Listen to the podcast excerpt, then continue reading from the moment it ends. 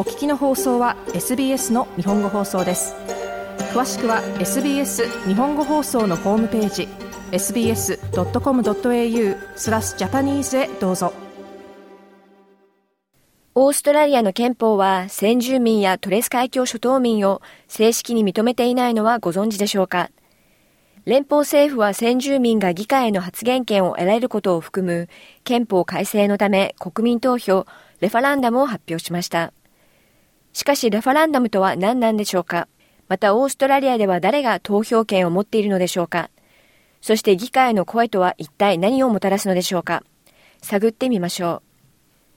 う。連邦政府は議会の声、いわゆる Voice to Parliament と呼ばれる諮問機関を通じて先住民を認めるためオーストラリア憲法を改正するか有権者に問うことになります。The Voice は First Nations に関わる問題や法律について政府に助言ができる選ばれたグループです。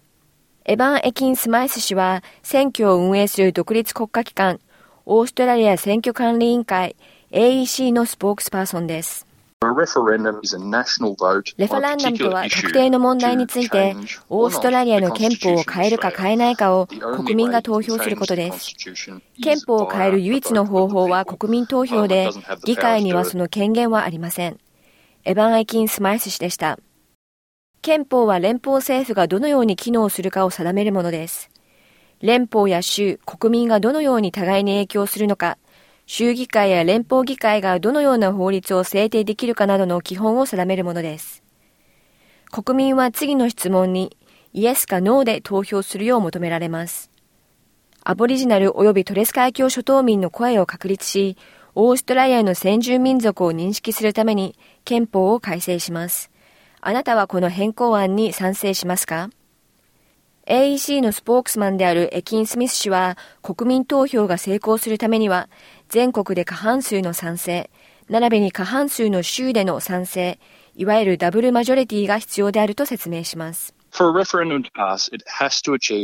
国民投票が可決されるためには、全国で過半数の賛成票を獲得するほか、過半数の州で過半数の賛成票を獲得しなければなりません。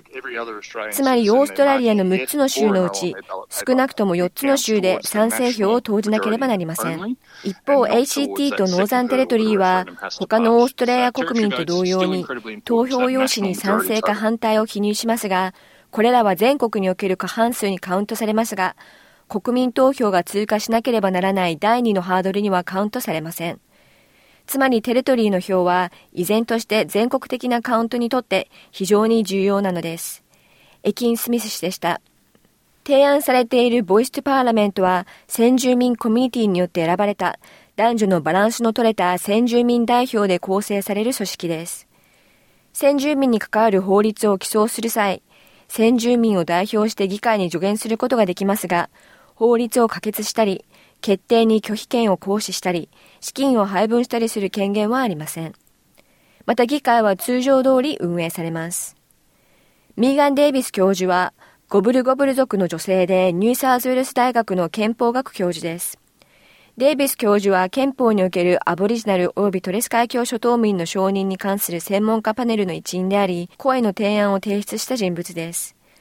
教授によれば他国では同様のモデルの導入に成功しているといいます。This is a very common reform that's made to これは政府が先住民族に関する法律や政策を作る際に、先住民族の声を聞くことを保障するために、世界中の民主主義制度で行われている非常に一般的な改革です。オーストラリアで不利な格差を埋められない理由の一つは、政府がコミュニティに関する法律や政策を作る際に、コミュニティと協議することがほとんどないからです。ミーガン・デイビス教授でした。ディーン・パーキン氏はクアンダムー家族出身で、憲法に議会の声を明記するキャンペーン、From the Heart のディレクターです。パーキン氏は政府が自分たちのコミュニティが直面している問題を最もよく知る人々の意見に耳を傾ける必要があるため、この声が先住民の自己決定をある程度保障することになると考えています。アボリジナルやトレス海峡諸島民の専門知識を活用することで、議会や政府はより良い法律や政策を作り、より良い結果を得ることができるでしょう。私たちはクロージング・ザ・ギャップ報告書を通じて毎年毎年統計データを目にしますが、多くのオーストラリア人は私たちのコミュニティで私たちが望むような変化が見られないことに不満を抱いているのです。ディーン・パーキン氏でした。このザ・ボイスの提案をめぐっては、オーストラリアの先住民も様々な政治的見解を持っており、中には声の提案に反対する者もいます。著名な先住民政治家、ノーザンテレトリー自由党のジュシンタ・プライス上院議員と、元労働党党首、ウォーレン・マンディン氏は、ザ・ボイスに反対するノーキャンペーンの一員です。彼らは議会の声は先住民の不利な状況をほとんど解決しないと主張しています。国民投票が近づくにつれ、賛成キャンペーンと反対キャンペーンは、声に対する様々な賛否両論を提示することになるでしょう。オーストラリア選挙管理委員会のスポークスパーソン、エヴァン・エキン・スミス氏によると、委員会は1700万人以上の登録有権者に情報を提供するため、情報キャンペーンを展開しています。国民投票の当日は全国に数千の投票所が設置されます。また投票日までの数週間は期日前投票所も設置されるので、投票日に投票ができない場合は、期日前投票所に直接行くことができます。また投票日までの数週間は、期日前投票所も設置されるので、投票日に投票ができない場合は、期日前投票所に直接行くことができます。また海外からの投票、遠隔地からのモバイル投票、郵便投票、目の不自由な人のための電話投票も用意されます。エキン・スミス氏でした。歴史的に見ても憲法改正をオーストラリア国民に納得させるのは容易なことではありません。1901年の連邦制以降、44の改正案のうち成功したのはわずか8つにとどまっています。先住民問題に関する最後の国民投票は1967年に行われました。その成功によりオーストラリア先住民は連邦法の下でオーストラリア人として認められ、国勢調査にも含まれるようになりました。次のレファランダムでの投票方法は、投票用紙に英語でイエスかノーを書くのみです。オーストラリア選挙管理委員会 AEC のパッド・キャラナン代表は、有権者がアクセスできる様々な資料について、次のように説明します。資料は文化的、言語的に多様な30以上の言語に翻訳され、ウェブサイトや電話通訳サービスでも利用できるようになります。パッド・キャラナン代表でした。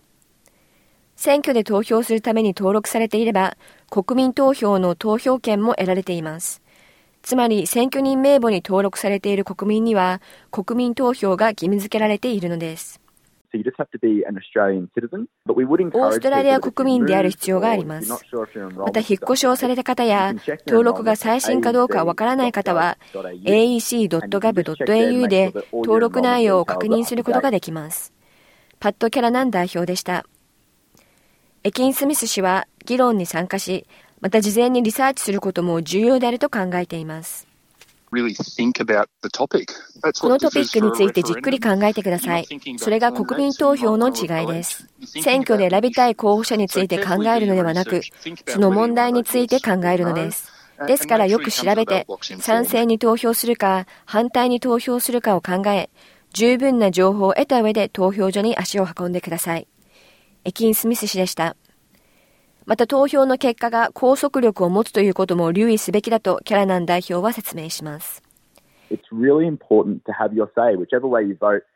私たちは人々がどのように投票するかではなく、実際に投票することに重点を置いています。自分の意見を言えるというのは本当に特別なことです。AEC は人々が真剣にこの投票に向き合うことを望んでいます。以上、マラム・イスマイルのレポートを SBS 日本語放送の大場恵美がお届けしました。もっとストーリーをお聞きになりたい方は iTunes や Google ポッドキャスト Spotify などでお楽しみいただけます。